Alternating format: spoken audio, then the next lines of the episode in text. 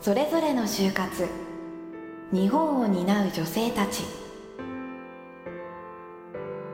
あなたは迷ってますか？悩んでますか？そう。みんな迷いました。悩みました。この番組ではさまざまな女性たちの就活体験を中心としたインタビューを綴っています。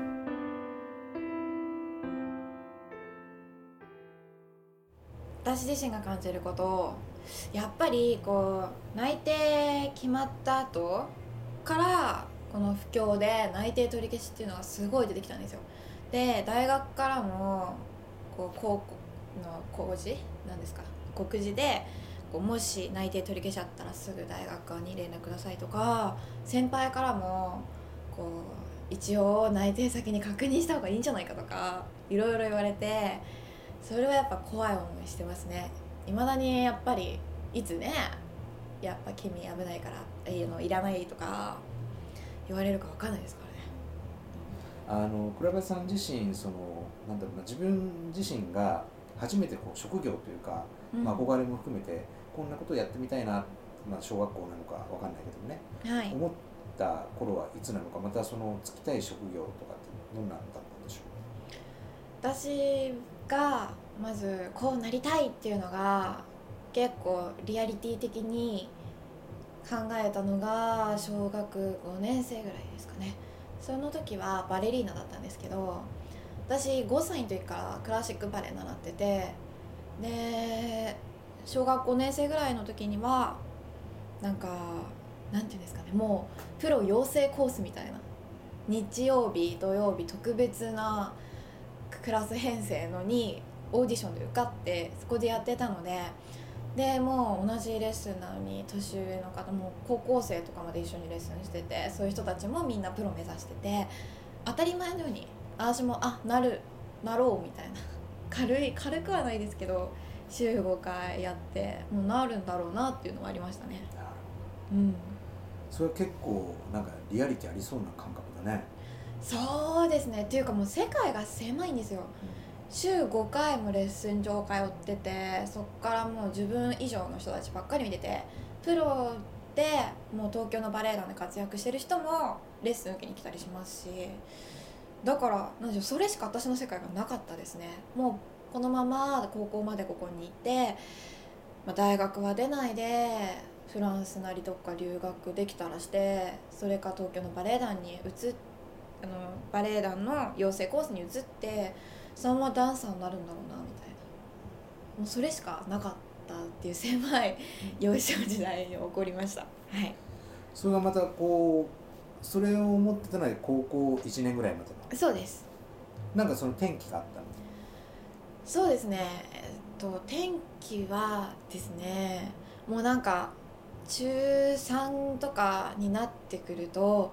もう女の子としても体が決まってくるんですよ骨格が。それまでにも自分は柔軟性が足りないとかはいろいろあったんですけどもうやっぱり中3高1ぐらいになるとなんだろう。若いんですけどもう上が見えてきちゃうんですよね。自分は身長がこれしかない。でバレエの素質として必要な手足の長さ顔の小ささ体の柔軟性あとは細かく言えば足の甲が出てるかとかそんなとこまで全部考えるようになってしまってその時に自分より下の子だ下の子がすごい自分より恵まれてて下なのに私より上手くなってて練習量は変わらないのにで私の方が年上なのに同じレベルになってきてっていうのが如実に現れるのがやっぱ中3とか高1ぐらいだったんですね。その時に私このままやっていけるのかなって。先輩たちも食べていける人はやっぱり少ないですし私であのアキレス腱とかもちょっと故障したりしたんでこのままやっていけるのかっていう時に他に興味があることがちょうどできてそっちに移った感じですね、うん、なるほど。具体的にはどんなことに興味それは声を使った仕事で最初はラジオドラマとか聞いてて NHK の。それで私バレエは体で表現なんですよ。でもやっぱり芸術なんですけど演劇とかとはやっぱり違ってどこかフィギュアスケートみたいな要素があって技のテクニックとかそういったものを集中して技を決めるみたいな要素があってでもそれにちょっと疑問があったんですよ。私が好きなバレエっていうのはその技回転を28回するとかじゃなくてこうくるみ割り人形とかみたいにこう演技をしてちょっと笑えたりとか可愛らしかったりとか現実逃避をできるようなそういうものだったので声だけの演技を聞いた時に全くバレエとはかけ離れた。ある意味。声だけなんで体は使わないんで。それに魅力を感じたのが一つですね。あとはやっぱりうん。うんそこですかね、うん、それってえー、っとなんかやっぱこう大学に行く時に、うん、なんかこう考慮の一つになったりとかした全然ないですね。高校はまだプロになりたかったんで先輩たちがここの高校はそういう芸術面に対して理解があるっていうところに行きました。大学進学する時。あ大学ですか、うん、あ大学はいや関係ないですね。最初専門学校行こうと思ったんですよ。声の。あのまあ声優なるなり DJ あのまあその時は声優だったかな。でやろうと思って探してたんですけどなんかやっぱり世界がせちっちゃいんですよね。で演技するならそれこそこうつっか頭のいい弁護士みたいな役もあるかもしれないし大学生の時間が余ってる中でどうしていいか分かんないみたいな役も あるかもしれないしと思った時に私はもうちょっと世界を広くするべきだと思ってそれで普通の大学生活に行ってそれを通いでダブルスクールも通おうっていうのを考えてまあ自分の学歴で行ける上ある程度上の大学に 行きました。でやっぱその大学に進学してもその声を使う、えーと、職業をやりたいっていうのはもうしばらくずっとそうですね。もうサークルもアナウンス研究会に入ってダブルスクールももうバイトしながら通ってかなり自分の夢を試しましたね。うん。ラジオドラマとかも先輩の作品で出させてもらったりとかあとはこうなんか地域の FM ラジオ局とかの大会に出てそれも賞もらったりですとか、うん、自分でも DJ 番組作ったりですとかかなり試させてもらって、まあ、楽しみながらですけどやりました。はい。でそれがもう、まあ、いわゆる就活の時期みたいなことが訪れるわけだけども、来ちゃうんですよね。その時やっぱこう変わった自分のこうどうしてこうっていう？そうですね。私は就活だったから夢を試そうというよりは就活4年生になるまでに自分の実力を試そうと思って1年から3年までにもうがむしゃらにともかくダブルスクールとか買って磨いたんですよ技術を。で結構 やっぱりそこでね業界の噂とか実際はこんなもんだ理想だけじゃなくねそういうのを知った時に興味がなくなってしまって でやっぱり大学入るともっと世界が広がるわけですよ。でその中で自分のやりたい方向性がそこじゃないのかもしれない。自分っていう人間に合った職業はそれじゃないのかもしれないっていうのがあったんで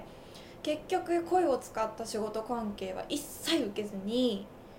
また新たなスタートとして就活を本当に仕事みたいなそれをね小売りから販売もから商社から IT やらとか全部受けました。受けたっていうか見に行きました、うん、その中でまあなんかこうやってみたいなっていうのは新たに見つかったわけ？やってみたいな。そうですね。一回一回足で足で自分で会場に行ってその会社を見てやってみたいなと思ったら受ける。で向こうに適性見てもらうみたいな感じです。やっぱ向こうも人事なんであこの子向いてないと思ったら落としてくれるじゃないですか。それにはまあ頼りつつあとは自分で就活やりながら自己分析ですか。ら結構2冊ぐらいやったのかな。で本当にこの会社でいいのだろうかとか自分は10年後どういう生活をしてて仕事とプライベートの比率は何対何でとかいろいろ考えた時にやっぱ自分のやりたいことやろやりたいいいなって憧れてることは仕事中のプライベートゼロだったりとか。それは私にはできないなとかいろいろ現実的に考える。ある意味夢がないんですけど。でもそう考えながら決めましたね、どう実際こう、うん、就職活動をしてまあその就活に入る前のイメージとその就活まあいろいろ先輩から聞いたりもしてたかもしれないけども、うん、実際やる前とやってみてなんかこう違ったこととか。そうですねやっぱり就活大変大変大変って言われてたんですけど、まあ、実際大変でしたがやっぱりやってみるとやってよかったっていう人の気持ちが分かりますね。やっぱり今までこう一番最初のちっちゃい枠は家族でその後小学校に上がってちょっとだけ世界が広くなってで中学大学ってある程度広くなったけどどこかまだ守られてるじゃないですか。家賃も親が払ってくれてるし大学だってね守られた枠の中ですから。そっから一歩出ていろんな会社を見て社会人というものがどうなのかとかこういうふうにして経済が回ってるんだ契約関係が成立してるんだとか見ることでより世界は広まりましたし今後5年後10年後15年後どういうふうに自分がやっていきたいかとか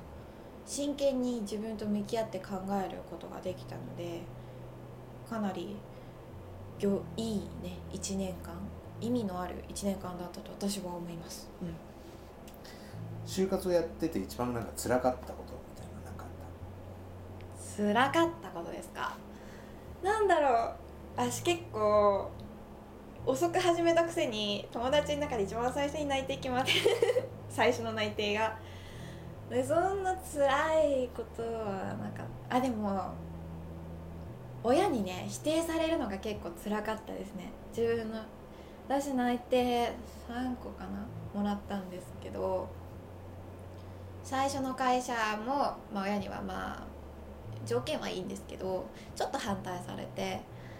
でももう続けたくなくて面倒くさくて辞めてたんですけど自分でやっぱりこれじゃあかんと思ってまた6月に内定をもらって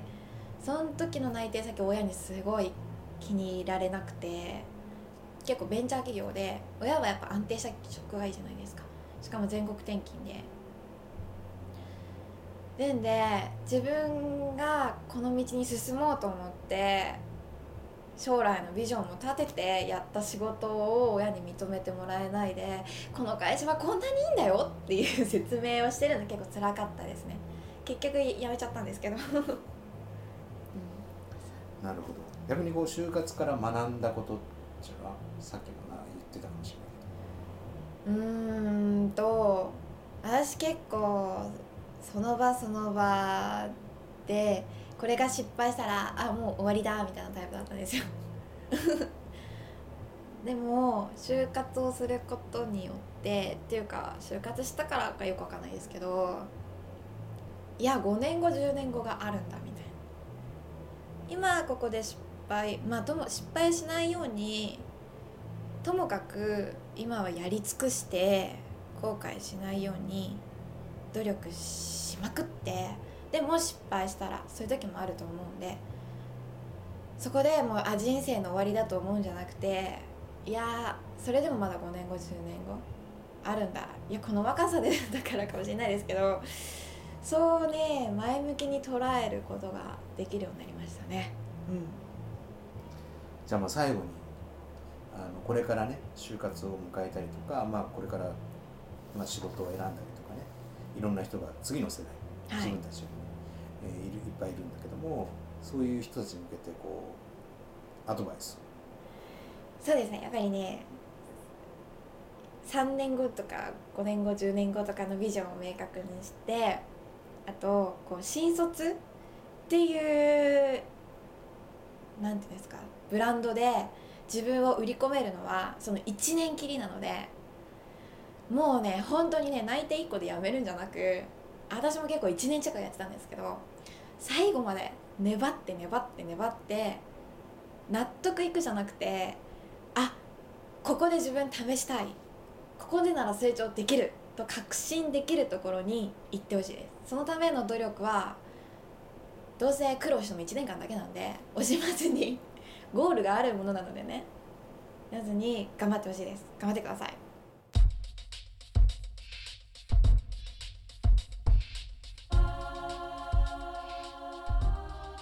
今回のそれぞれの就活いかがでしたか？何かを感じた方のメールをお待ちしています。次回はどんな女性が登場するのでしょう？ではまた来週。